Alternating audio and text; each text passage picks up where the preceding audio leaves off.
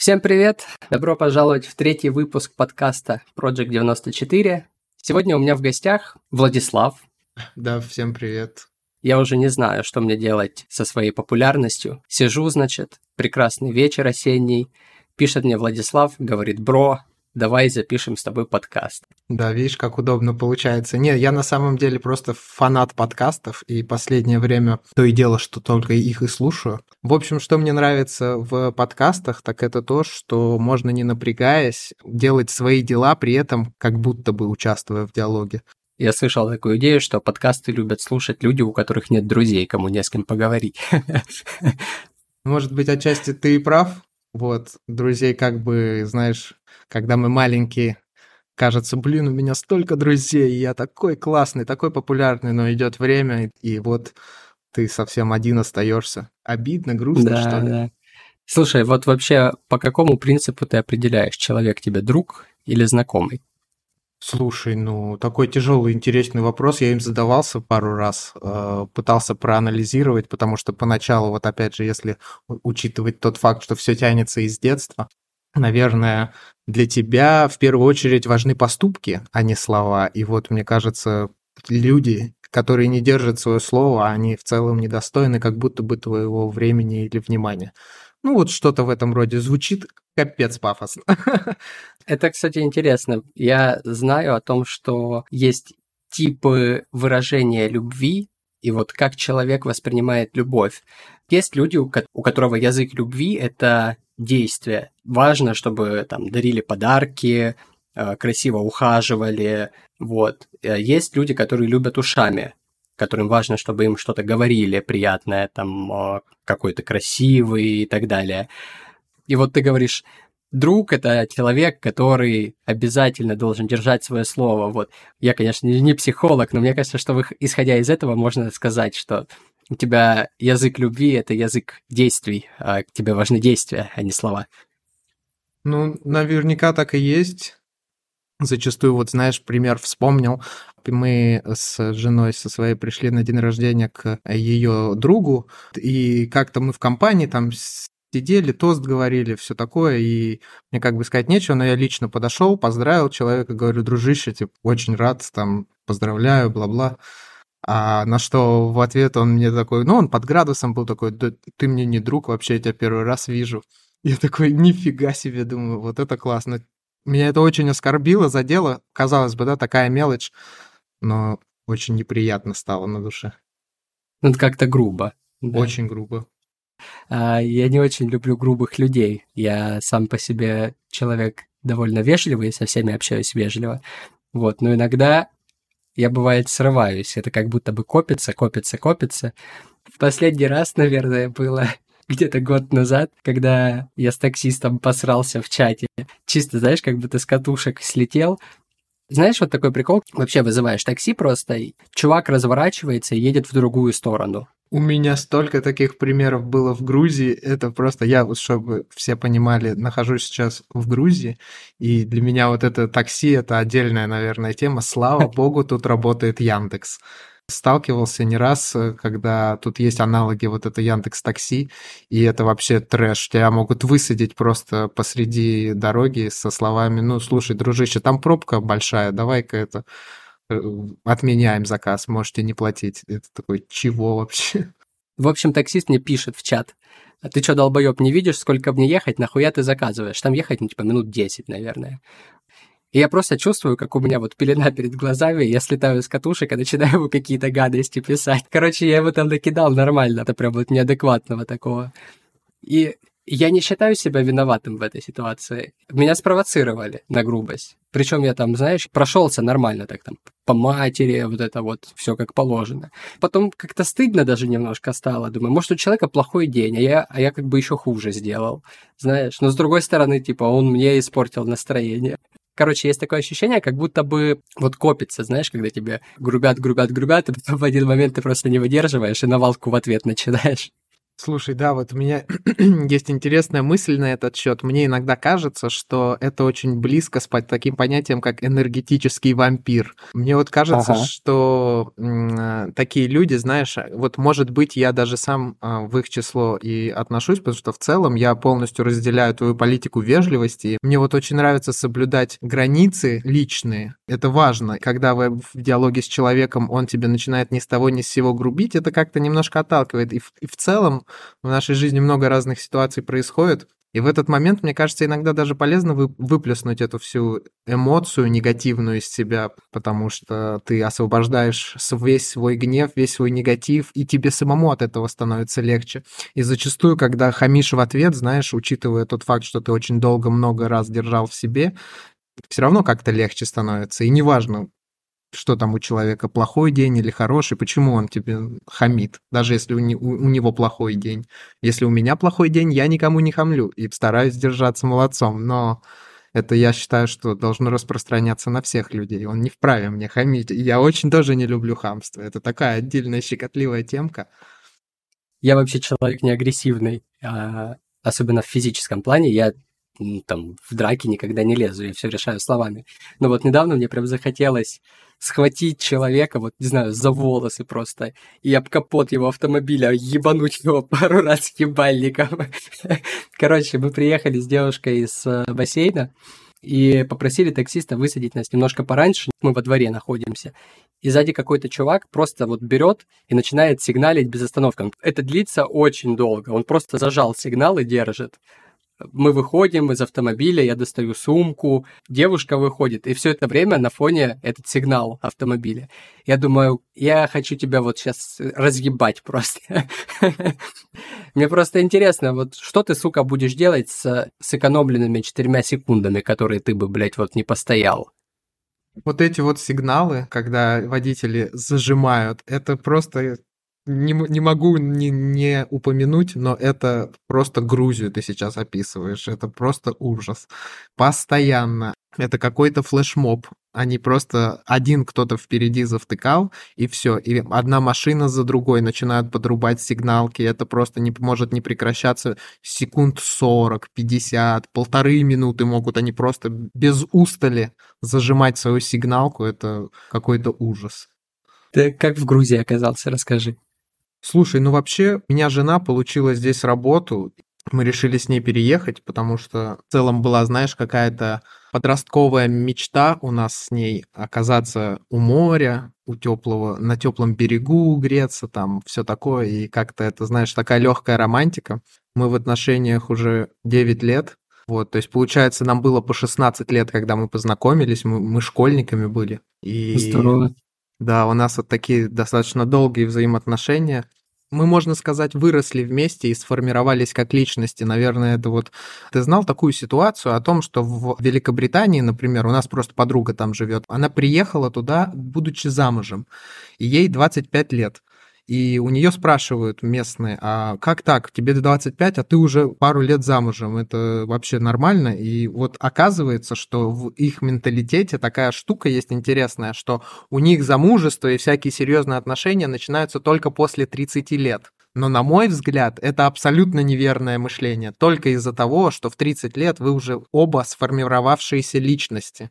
И у всех есть свои потребности, какие-то запросики, знаешь, там, ну вот так обычно происходит, мне кажется, у людей 30 плюс, да, когда ты уже полностью сформировавшийся и тебе хочется чего-то конкретно ожидать от человека. А когда вы начинаете встречаться с детьми, вы вместе растете, вы, вы сплочаетесь, а, выстраиваете свой характер, особенно если вам повезло и вы встретили того самого человека, как, например, мне. Я считаю, что мне очень повезло. Ну, сам представляешь, да, с 16 лет у нас отличный брак. Я просто каждый день чувствую себя счастливым и радуюсь этому. Я отчасти, конечно, согласен. Отчасти потому что, смотри, в 16 лет и в 30 лет люди мыслят по-разному. И то, что для вас в 16 лет казалось мечтой, к которой вы стремились, то в 30 лет один из партнеров может поменять свои взгляды, поменять свои цели, и вы уже будете немножечко расходиться в этом.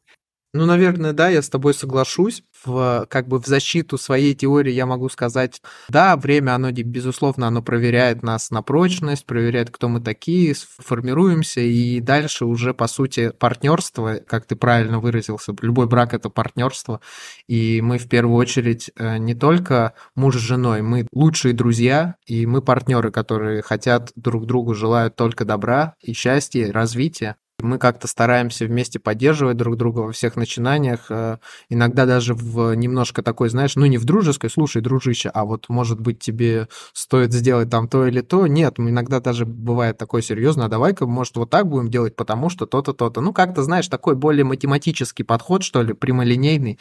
Вот, и стараемся слышать друг друга, слушать и формировать какие-то правила, например, касаемо того же быта. То есть строить быт с человеком, это же тоже по-своему сложная задача. Когда вот ты привык так, а он привык так. Вам надо что-то делать, искать компромисс. А компромиссы — это такая вещь, конечно, она очень э, помогает в отношениях, но Компромисс это когда две стороны уходят недовольными, потому что не получили того, что хотели изначально. Нет, тут я, конечно, полностью согласен, что строить быт довольно сложно, особенно с новым человеком, потому что у вас разный опыт, опять же, как ты говоришь, все из детства. Ты смотрел на своих родителей, копировал, как они э, живут, как они относятся друг к другу, как они строят быт, перенимаешь этот опыт и делаешь по факту, ну там плюс-минус то же самое. Твой партнер наблюдает за своими родителями и тоже копирует отношения. Да, момент, когда вы начинаете притираться в быту, он бывает не очень приятным, потому что там кто-то так привык, а кто-то так привык, там а что ты носки разбросал, и вот это вот все, ну ты понял, да? Классика, классика, да, у меня тоже, мне, э, я прекрасно это понимаю, потому что мы-то, слава богу, как мне кажется, уже прошли большую часть э, вот этого формирования бытового, вот, и остается, конечно, мне кажется, всегда можно куда-то расти, стремиться, да, и всегда что-то найдется такое, что не совсем как бы тебя устраивает, но уже, знаешь, с высоты такого опыта можно легко как-то найти друг другу подход, договориться, и в целом мы с моей женой э, строим отношения конкретно на договоренностях. Ну, то есть это может прозвучать как-то нелепо, но мы стараемся всегда друг друга слышать, даже на эмоциях. Мы можем друг другу что-то такое сказать, а потом сказать так, ну-ка, а давай-ка с тобой, ну, разберем это. Если ты так сказал или сказала, значит, тебя это да, не устраивает, наверное. И такой психологический анализ. Я просто это все к чему говорю. Я считаю, что может быть психолог как профессия это интересно, но нет лучшего психолога, чем я сам себе. Ну вот, глупо звучит, но да, я тоже плюс-минус так же поступаю в отношениях. Мы пытаемся все обсуждать, но, знаешь, не всегда получается, потому что иногда ты на эмоциях, иногда партнер на эмоциях. Вот, вы что-нибудь там, какими бы вы там просветленными, живущими в моменте не были, все равно иногда случаются, знаешь, какие-то бытовые поножовщины, так сказать.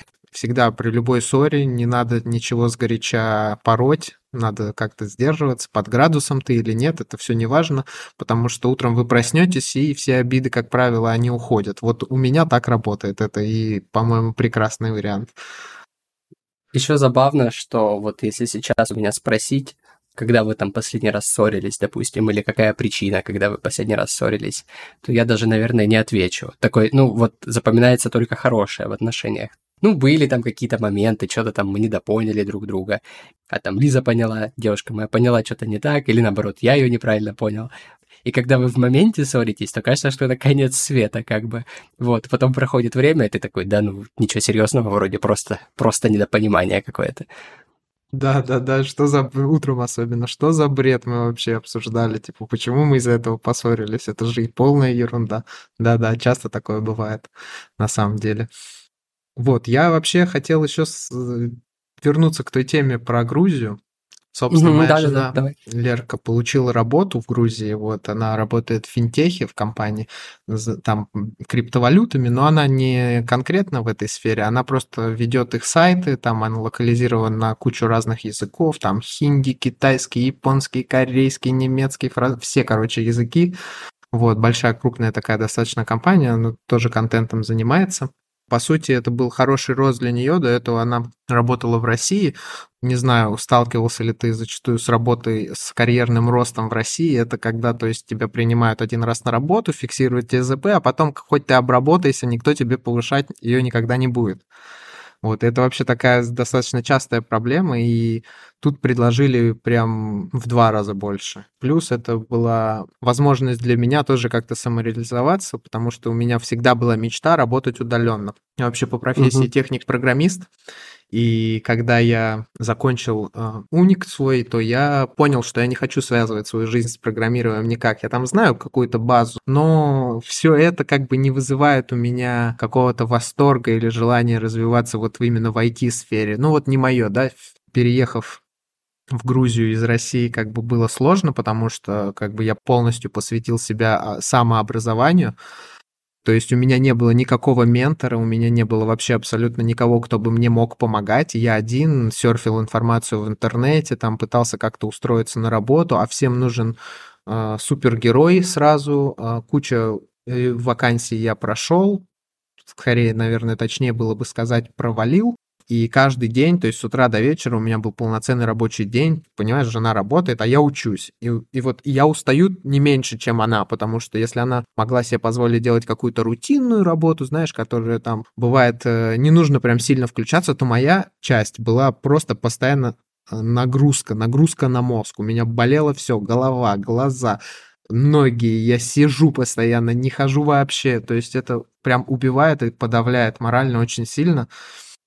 И я даже не знаю, как я через это прошел, потому что, ну, депрессия началась, вот очень сильная депрессия, я прям перестал в себя верить, я, мне, я очень расстраивался, и она мне в моменте говорит, слушай, ну, может быть, э, тебе не стоит вообще этим заниматься, почему ты этим занимаешься? Ну, да, там, понятное дело, что там деньги большие, но э, как бы на этом далеко не уедешь, работа должна нравиться, такой думаю, а, да действительно, а что это я упоролся в это? Ну, подумаешь, у меня там, да, диплом есть. Ну и кому он нужен в наше время? Вот, ну и решил как-то двигаться дальше. Нашел работу тоже в контенте. Ты от конкурентов пришел? Да, я от конкурентов пришел, можно сказать, меня схантили. Вот, я подал заявку, меня рассмотрели в компанию, э, соответственно, взяли тоже заниматься контентом. Э, ребята занимались бустингом по Варкрафту, но меня не устраивало то, что э, зарплата была не совсем такая, сколько мне приходилось сделать. Не, то есть она не соответствовала моим ожиданиям изначально, когда мне я назовешь устра... сумму или нет? Слушай, там вот в чем суть, там выстраивалось и это все из того, э, сколько работы ты мог выполнить. Но если ты упарывался прям каждый день по 9 часов работал, там, то выходило порядка, наверное, 60 тысяч рублей. Мог иногда переработать как бы побольше и получить, соответственно, побольше денег. Ты же хочешь сделать хорошо, да, там чуть больше времени э, уделяешь той или иной задаче, а коэффициент от этого не изменится. То есть там вот определен коэффициент, карточка самая сложная, допустим, и она там закладывает в себе базу там час 15 минут, допустим, а ты делал ее 2 часа, и это никто ни хрена не учитывает объясню про, по поводу карточек, потому что я в контексте, может быть, кто не поймет. А, карточки именно продуктовые. Вот, допустим, как вы на Wildberries заходите или на Озон и видите товар с описанием внутри, а, с какими-то функциями, допустим, купить там три товара или четыре товара. Вот это продуктовая карточка.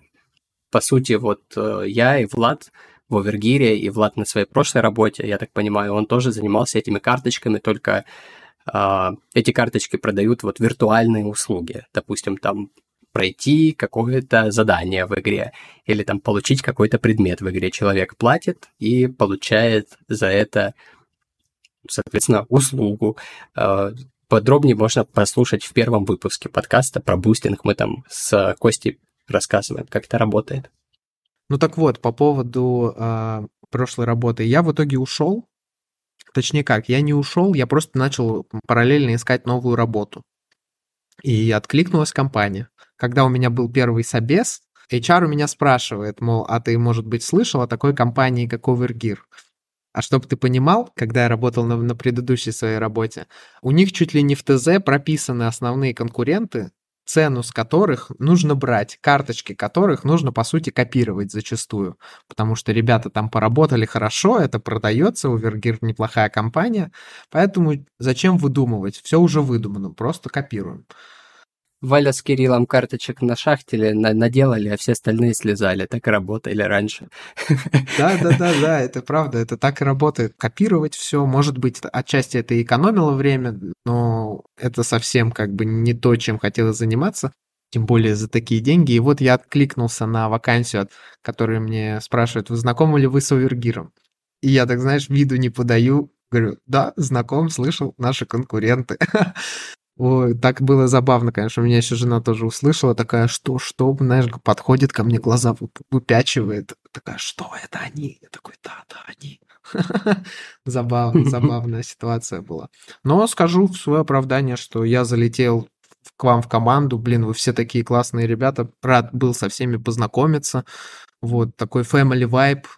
Мне очень нравится, что сохраняется вот эта вот нотка, знаешь, такая дружественности, подписываюсь под каждым словом по поводу дружественного коллектива, вот э, хорошего вайба в компании, потому что для меня овергир это профессия для души, скажем так.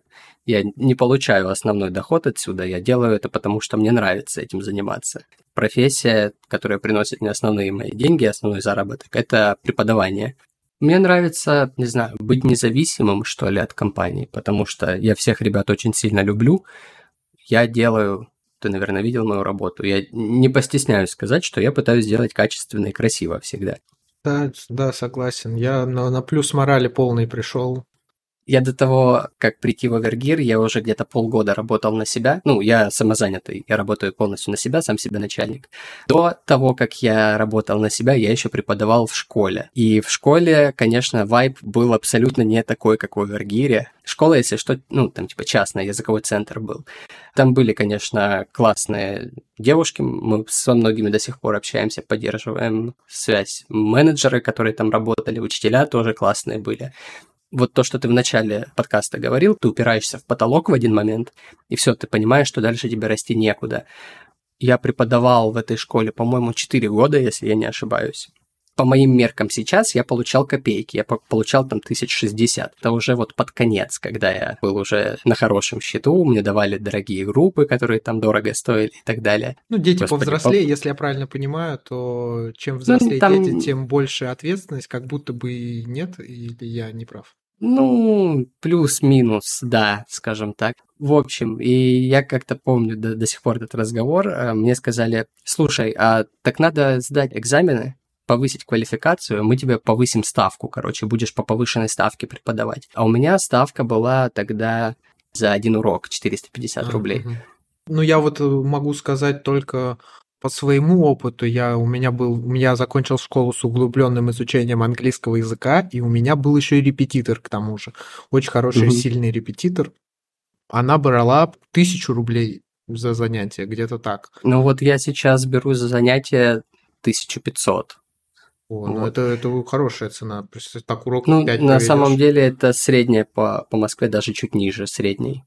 Не особо загинаю цены. Ну так, если зайти посмотреть на uh, Headhunter тот же самый. Там вот по ценам среди преподавателей, те, которые вот реально могут себе поставить такую цену, у которых ну там C2, и они могут это подтвердить какими-то сертификатами и так далее. Угу.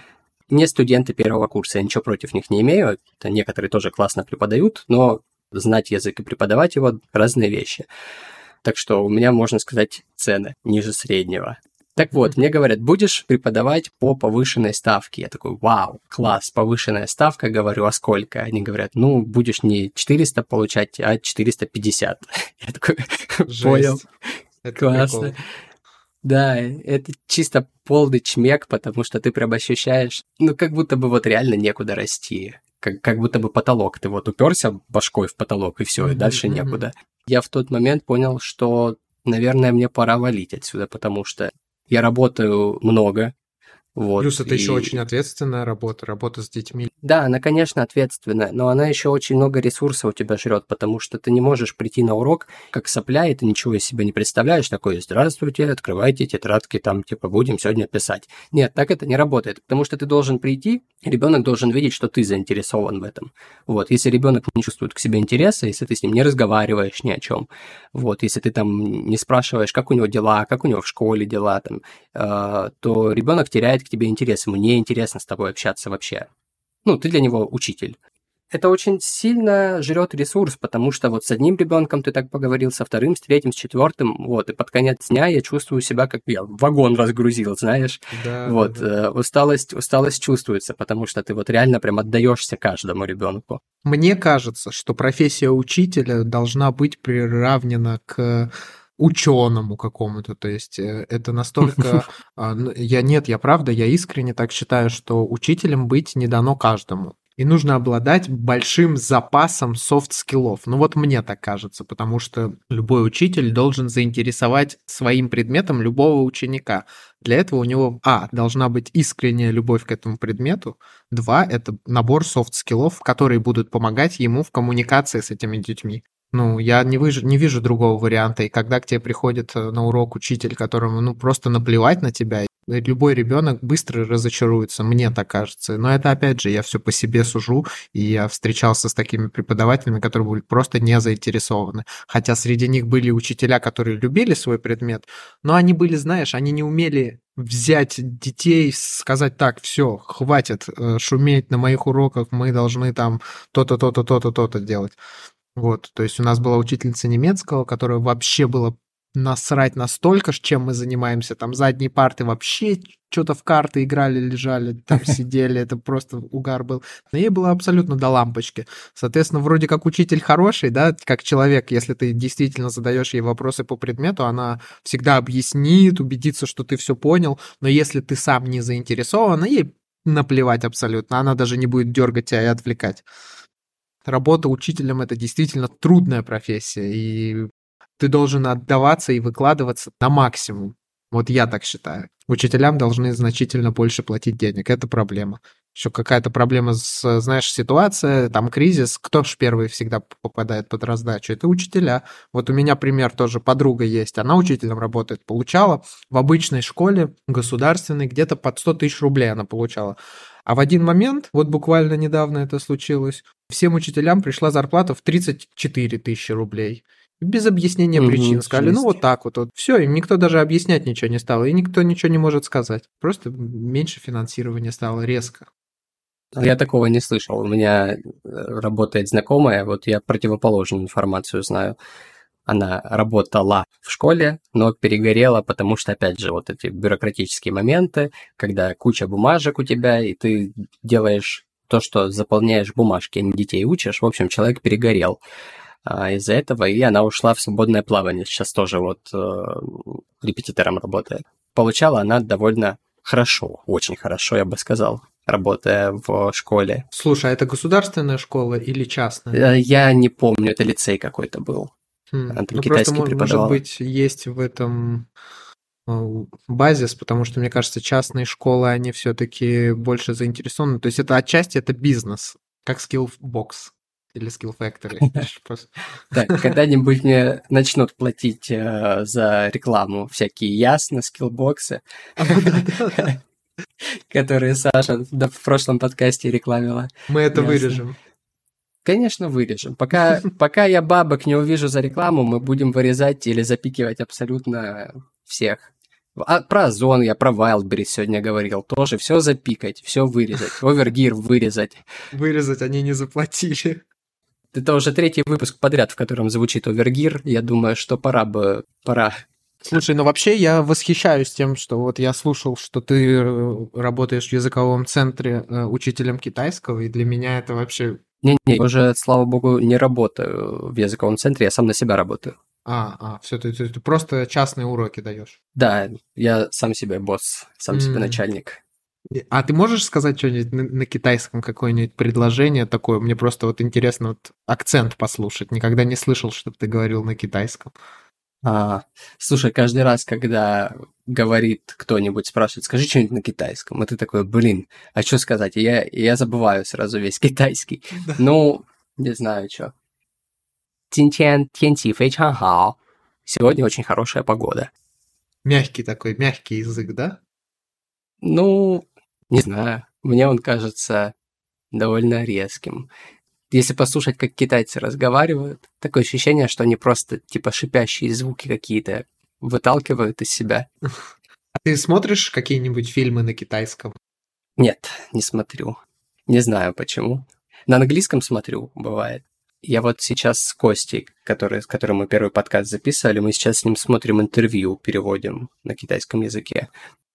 Да, возвращаясь к Грузии, вот хотел еще договорить ту мысль свою про то, что вообще здесь очень странно мне ощущается. Ну, может быть, это мой такой опыт ненасмотренность. Я-то жил в Москве, когда приехал сюда, и мне было прям тяжело перестраиваться. Вот начиная с двух вещей. Первое – это такси.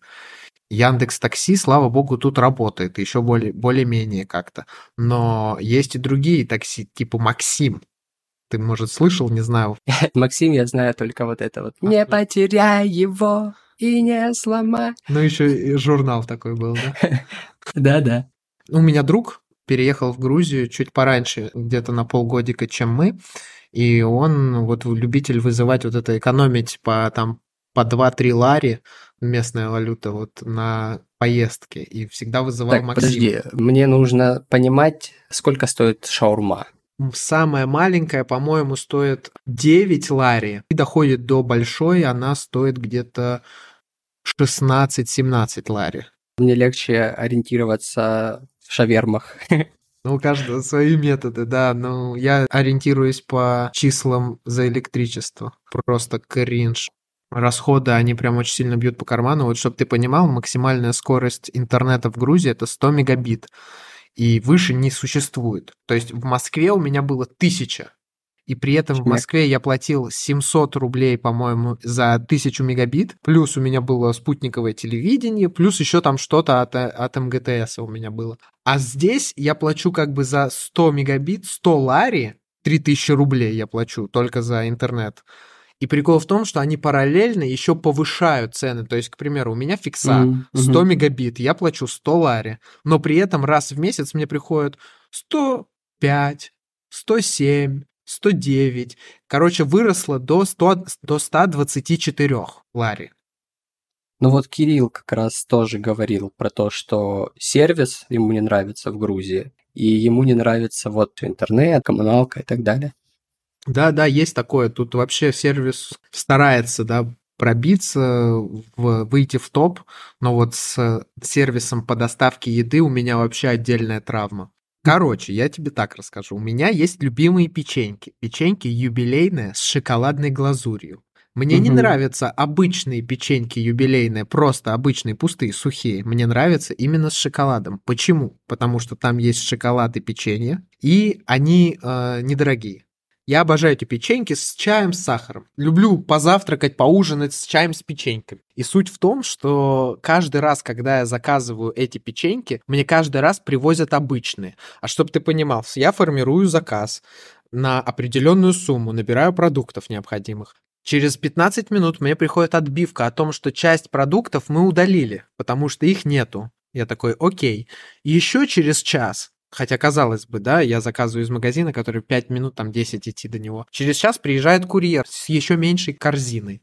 Опять не доложил, не было такого. И каждый раз сталкиваюсь с тем, что приходится фотографировать чек, говорить «Здравствуйте, вот это не купили, то не привезли, печенье перепутали». С печеньем они вообще обычно, знаешь, как отвечают? «Нет, это то самое печенье». Я говорю, ну как же, смотрите, я же заказывал с шоколадом. Говорит, ну да, это оно и есть. Я говорю, нет, это без шоколада. Говорю, а мне нужно с шоколадом. Почему, когда курьер приходит в магазин и выбирает продукты, почему он считает, что можно вот это не привозить, потому что этого нету, а вот это я считаю, что пойдет как замена печенью с шоколадом. Он такой, типа, брат, печенья твоего не было, я тебе шашлык купил. Что-то типа того, это ужас. Блин, прикольно. А самокат есть у вас? Нет, к сожалению, нет. Понятно. Когда ты привыкаешь к новым реалиям жизни, ты сталкиваешься с тем, что чего-то тебе не хватает, многие попадают в депрессию. Ты, по-моему, тоже говорил, да, что тебя, у тебя что-то такое было? Мы когда приехали, я был окрылен, прям не чувствую ни вообще никакого негатива, угу. я не замечал. То есть это не сразу проявляется. Я говорил скорее больше о депрессии, про то, что я пытался заниматься саморазвитием, самообразованием. Я пытался нырнуть в ту сферу, которая, как мне казалось, очень прибыльная, очень перспективная, и надо этим заниматься. И вот скорее это меня с ног сбивало постоянно, то, что что-то не получается. И вот это прям приводило к таким назойливым мыслям о том, что это просто я я такой вот плохой человек, то есть я там не способен что-то сконцен... на, на чем-то сконцентрироваться, не способен что-то запомнить. Прям очень дезморалит сильно. Представляешь, еще как давило чувство того, что жена тебя обеспечивает, по сути, да? Ну, то есть ты бросаешь все свои дела, там, свою работу в Москве. А я работал еще инженером, вот, в Москве. Mm-hmm. То есть у меня была выездная работа. Это отчасти тоже мне придало уверенности в том, что надо что-то искать дистанционно, потому что когда ты встаешь в слякоть, в ливень, топчешь на эту работу, стоишь... А я еще жил в Подмосковье, в Балашихе. То есть ты оттуда садишься на маршрутку. Маршрутка тебя везет минут 40. Все пробки объехали, везде постояли. Потом ты в метро спускаешься, там давка, много людей потом тебе еще нужно дойти до работы, и это все не учитывается в рабочее время, то есть мне добираться приходилось там по полтора-два часа только до работы, да, и, соответственно, у меня и обратно столько же. И у меня рабочий день увеличивался автоматически на три часа, потому что мне надо было раньше встать, соответственно, позже домой приехать. Я приходил, садился такой, да, чем бы заняться? Полежу-ка я, отдохну, просто полежу. Вот такое было. Ну, это да. прям сильно срезонировало. Я понял, что не-не-не, надо действительно что-то искать в этой сфере, в, этом, в digital, в интернете, надо что-то так делать. И встретив а, возможность удаленно работать, я понял, что да, это оно. Я всегда об этом мечтал. Поэтому, наверное, я такой горячий, горящий, заряженный и пришел в Овергир, такой готов вершить я когда первый раз столкнулся с удаленкой, это был карантин, ковид, и нас всех учителей от школы погнали на удаленку. Я настолько был недоволен этим. Я такой, работать в онлайне с детьми, да вы с ума сошли, это невозможно. А потом один урок, второй, третий, четвертый, я распробовал, и я сейчас вообще не собираюсь в жизни никогда работать в офлайне, если такое у меня получится. Я вот сейчас сижу у себя на балконе. Тут красиво светит гирлянда.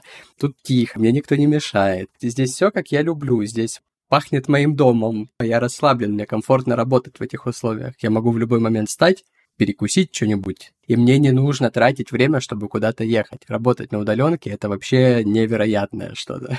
Если бы не ковид, я бы сейчас э, каждый день вставал бы и хуярил бы на работу ножками куда-нибудь. Я вот как вспомню, что мне приходилось это все проходить, я думаю, капец, у меня самая лучшая работа на свете. Вот серьезно, пока меня не отпустило. Я пока еще я помню, каково это было стоять в слякоть в мерзопакостную погоду и просто дожидаться своей очереди на маршрутку. Ну, у меня еще работа была плюс-минус в пешей доступности. У этой школы было несколько филиалов, и один из филиалов был в пешей доступности. То есть я мог за 15 минут от дома дойти пешком. Но при этом иногда меня отправляли на другие филиалы работать. Опять же, там было плюс-минус недалеко, и я даже иногда брал такси, чтобы добраться, если не успевал. Так что я в целом эти передвижения по Москве прочувствовал только когда учился. А, я учился в центре на Кузнецком, я ехал час, вот мне нужно было добираться. Час туда, целый день ты там находишься, и вот час обратно, это из Люберец до Кузнецкого доехать нужно. Вообще мне нравится кататься в метро, иногда. А, Вечером особенно, когда там никого нету. Я ненавижу ёбаное Выхино в 7 утра, когда я ехал на работу, это просто пиздорез. Да, да, вот. да, я же тоже жил на Выхино, я, я прекрасно знаю это, там же еще тогда не было стройки, и там вообще просто тебя вносили сами, ты мог ножки чуть-чуть приподнять, и тебя да, люди да, да. сами вносили в этот вагон. Сейчас там вроде как получше стало, что-то они там настроили, там дорог, Ну там мостов. же кольцо сейчас, да, да, да, да, да, да. Там много чего появилось. Плюс я давно не розовая, по-моему, да, там провели вот это вот, улицы да, Дмитриевского, да, да, да. Некрасовка, там что-то вот такое. Там, где ты живешь, метро есть? А, я живу в Батуми, нету тут метро. Из-за релакантов теперь его называют Батумск. Да, да, да, да, да, да. Кстати, прикол в том, что действительно выходишь на улицу и везде русская речь. Э, не нужно особо знать, как мне кажется, английский-то. Тут либо грузинский, либо русский в основном. А, но вот молодняк, я обратил внимание, что разговаривает только по-грузински или по-английски. То есть, если еще люди с, под, с постсоветского пространства, они знают русский, способны с тобой поговорить, поддержать диалог, поймут тебя, то а, молодежь, она такая категорично немножко настроена, когда слышат русскую речь, они, у них, знаешь, глаза вот так вот закатываются, вот в таком типа, как будто mm-hmm. она себе сейчас фейспалм даст по лицу, или он с другой стороны, не знаю, если вот ко мне бы подходили на улице и пытались в моей стране, в которой я живу, разговаривать не на моем языке, я думаю, я бы триггерился тоже, если кто-то подходил бы и там на другом языке что-то у меня спрашивал.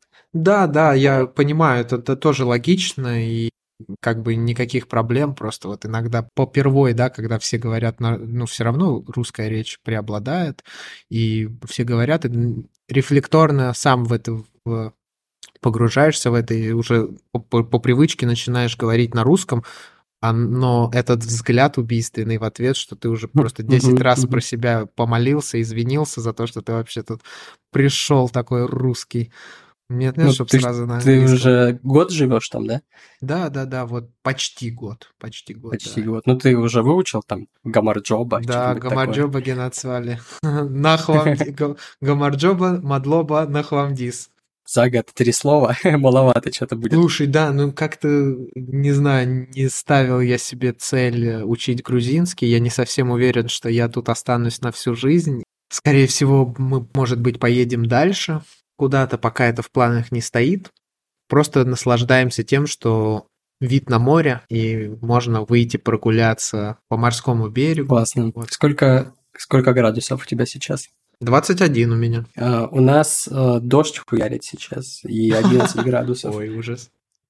Я сегодня Слушай, проснулся, но... встал и вышел, просто солнце щекотало мое лицо, и я вышел на балкон, сел, и просто, знаешь, вот когда настолько вот я не привык вообще выходить из дома, что обычно, когда, знаешь, глаза закрываешь, у тебя, ну, темнота такая, а тут через веки пробивался этот свет, и все такое розовое, и глазам так приятно, и я сижу на балконе, курю сигаретку и просто отдыхаю, и мне, я вообще давненько таких чувств не испытывал, вот прям очень приятно было. Я еще живу на 31 этаже, прям На каком? Класс. На 31 представляешь? Ты в этом, в грузинском Москва-Сити живешь? Ну, что-то типа того, да. По-моему, американцы тут построили какой-то комплекс мы схватили за самое лучшее. Понял. Мы пожили до этого вот в квартире, которая была в таком типичной, в типичной грузинской хрущевке, если можно так выразиться. Но это ужас, там постоянно свет вырубают, там... Так, Влад, за лифт платишь на 36 этаж? Слушай, вообще, да, тут распространенная штука вот, платить за лифты, но да, она входит, что в прошлой квартире было, да, там платили там порядка 30 лари, по-моему, или 20, то здесь подороже, здесь 40. Компания прям серьезно занимается этим вопросом, что никакого мусора, то есть до этого мы жили, знаешь, какие-то свиноты, очень любили свой мусор из подъезда, вот ты открываешь дверь, кладешь мусор, закрываешь дверь. И мне казалось, как вообще люди могут вообще, это, это же просто ересь, вот таким заниматься. Но это твой мусор. Если он тебе мешает, как бы ты его возьми, сходи и выкини. Но это ужас вообще, я не понимаю такого. В новом ЖК здесь все строго с этим, не прокатит. Да, согласен, согласен. Я живу около озера, часто гуляю вокруг него, особенно когда погода хорошая. Хотя нет, я сейчас гуляю абсолютно в любую погоду. Короче, я тут похвастаюсь немножечко. Я сам себе установил челлендж проходить 10 тысяч шагов каждый день в течение года. Я постараюсь это сделать. На данный момент я уже около 70 дней подряд отходил. И, в общем, я накидываю круги тут вокруг озера, гуляю. Смотрю, как люди отдыхают, когда тепло было, они шашлыки жарили, такое вот на пикники на всякие ходили. Я удивляюсь, что стоит ЖК, в нем живут люди, там вид на озеро у тебя, все вообще прекрасно, великолепно. Ты можешь в любой момент выйти, там пожарить шашлыки у этого, около этого озера меня всегда поражало то, что некоторые люди выходят, там, устраивают пикник и просто за собой оставляют какой-то срач. Сука, ты тут живешь. Ты потом мимо этого места каждый день будешь ходить. Возьми мешок, блядь, за 50 рублей. Купи, возьми с собой, скинь туда потом За все. 50 рублей это не мешок, за 50 рублей это рулон мешков огромный. Да, рулонный. да, да, да, да. Возьми какой-нибудь там типа пакет с собой и выброси мусор за собой.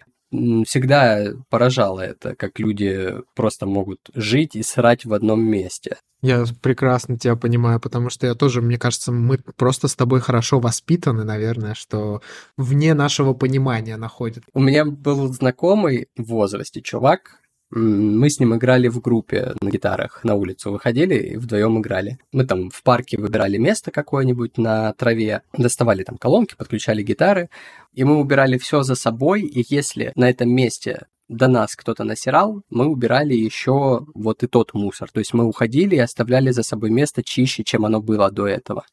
Недавно тоже мы с Лизой на берегу озера сидели ели. Я все за собой убрал, и там еще валялись бумажки. Закинул просто, ну, как бы все скопом.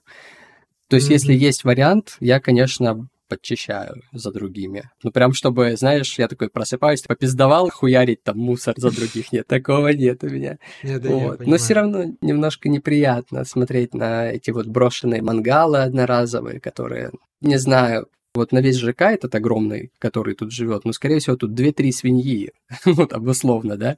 Просто а, который на- регулярно гадит. Да, и те, которые за собой убирают, их не видно, потому что, ну, типа, чисто и чисто, ты не придаешь этому значения. А вот какой-нибудь уебок, который не может э, за собой салфетку убрать, вот э, он в глаза кидается, и складывается такое ощущение, что все вокруг тебя свиньи. Это э, типичная ошибка выжившего. Да, да, есть такое. Ой, что Что еще про Грузию расскажешь? Про Грузию? Ну вот, наверное, о наболевшем вот я уже высказался. Это сервис, конечно, и такси, это отдельная вообще история. А так, в целом, слушай, ну, про, наверное, аренду жилья, не знаю, слышал, не слышал, цены скаканули очень сильно. И... Ну, с э, первой релокации, правильно я понимаю? Да, да, да, то есть вот люди из России в основном выбирали такие места, как Армения, Казахстан и Грузия, цены на недвижимость очень сильно выросли. И то, что раньше с квартиры стоили там 500-600 лари, теперь они стоят 500-600 долларов. Мгм, Вот, и чтобы мгм. ты понимал, типа, эта квартира далеко не крутая. То есть там, как правило, это евро-двушка, там есть отдельная кровать, иногда это отдельная кровать без окон, ну, то есть спальня. Я имею в виду спальня без окон, с каким-то непонятным окном. Это ты сейчас про свою рассказываешь? Ну вот где бы мы жили, да, так и было. То Мгм. есть первый раз у нас была комната спальня, а у нее перегородка была в виде такого окошка для проветривания. То есть они переделывают ремонт так, чтобы можно было сдать подороже. То есть сейчас как, как будто бы это на поток поставили. Тут очень много подобных Мгм, квартир, где мгм. спальня находится не у окна, например, а просто в какой-то кладовке непонятной. Вот эту квартиру, которую ты сейчас снимаешь, за сколько ты ее снимаешь? В рублях, если можно. Блин, в рублях. а, Ну, сейчас выходит, получается, 550 баксов. Сколько там в рублях-то это? Сколько А, ну, щас? короче, условно, там с 50 тысяч получается, да? Ну, да, да, где-то так. Сколько комнат? Одна студия. 40 квадратов. Мы с женой как-то непривередливы к пространству. Мы тут все красивенько себя обустроили. У нас потрясающий вид из окна.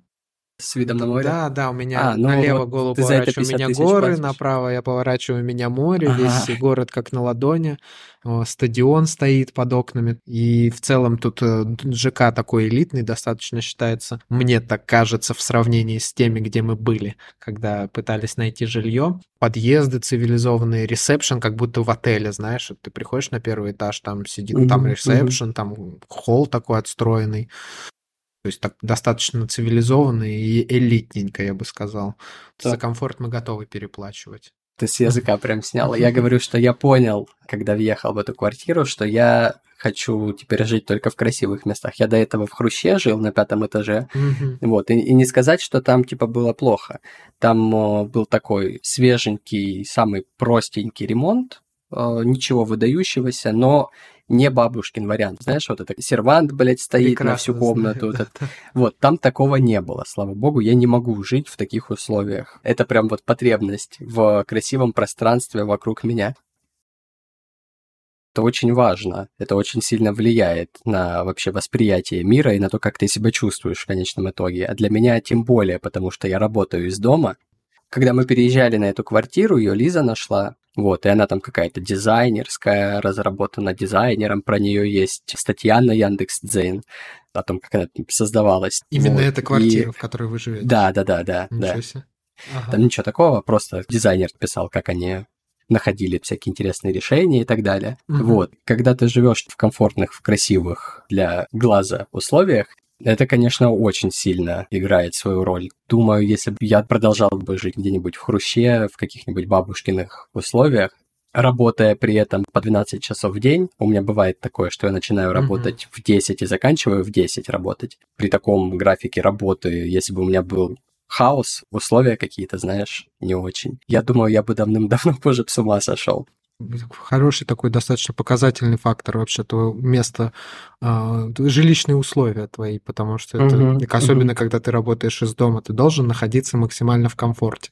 В моду вошел этот минимализм, все везде спрятано, все выдвигается, все да, ровненько. Да, да, да, да. В этом есть ну, да, да. Я вот тоже, да, не могу визуальный шум воспринимать. Я вот сейчас сижу, у меня пространство, мой рабочий стол. Передо мной стоит микрофон, я в него сейчас говорю. Я смотрю в экран, у меня лежит клавиатура и мышка.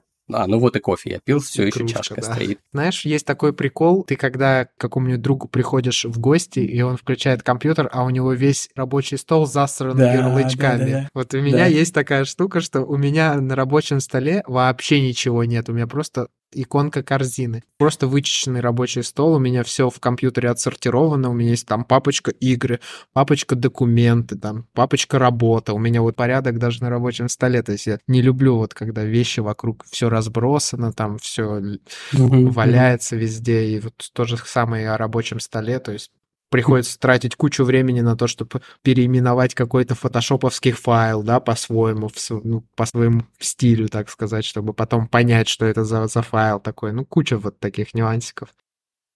Знаешь, о чем я хотел еще с тобой поговорить? Так. Хотел узнать у тебя про игры. Вообще, про насколько игры, игры э, являются частью твоей жизни и твои любимые игры, в которые ты играешь?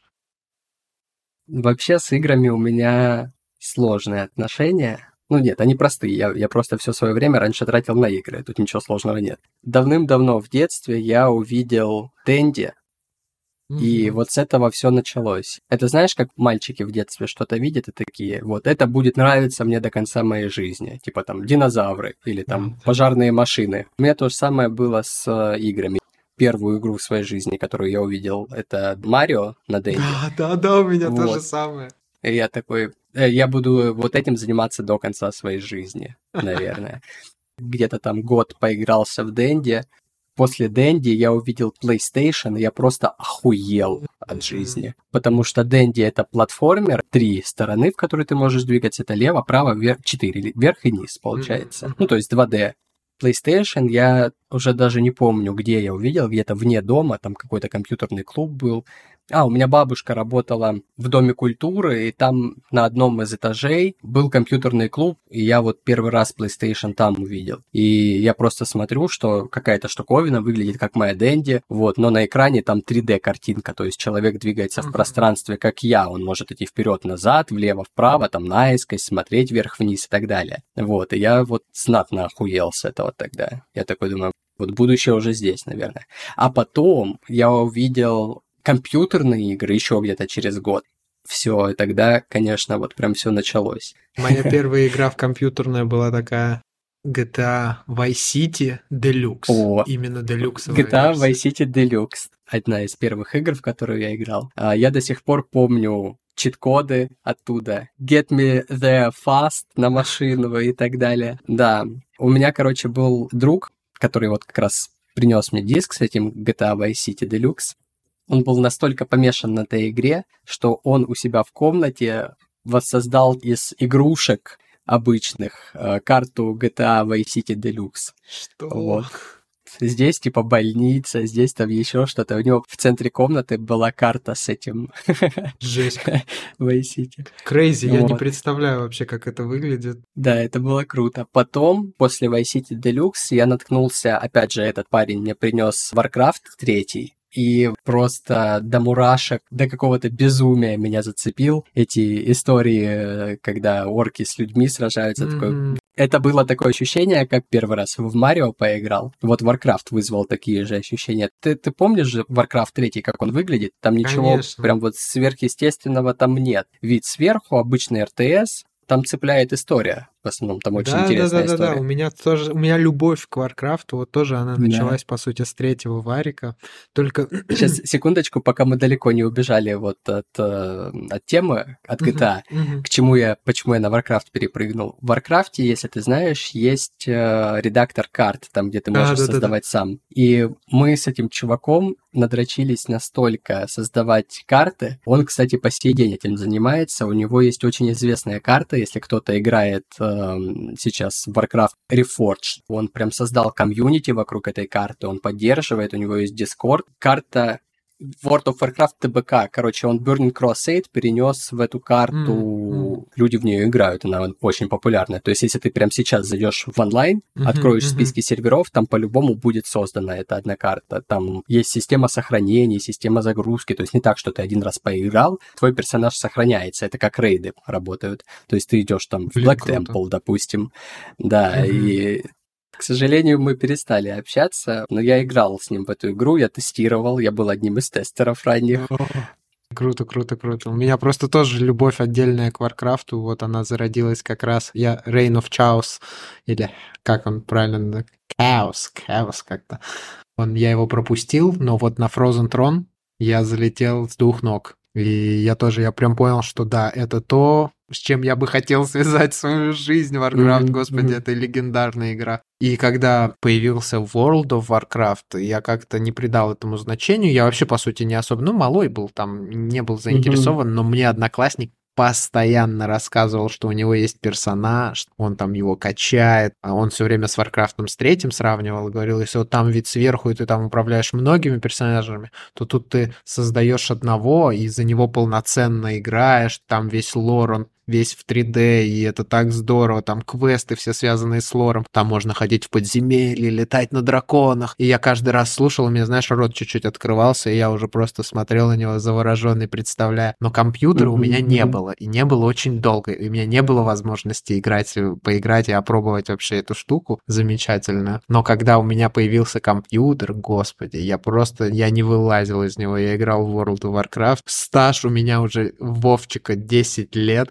где-то, я там активно наигрывал вообще все, Да, во все да, новые да. патчи. Я играю с 2007 года. Первый раз, когда я в него зашел, я создал, по-моему, Бладельфа себе, и я увидел там строения, которые я видел в третьем Варкрафте, только я их увидел в 3D, я такой, блядь, это целый мир, который я могу исследовать. Это вызвало прям какие-то нереальные ощущения. Сейчас, к сожалению, я уже не играю примерно полгода или год.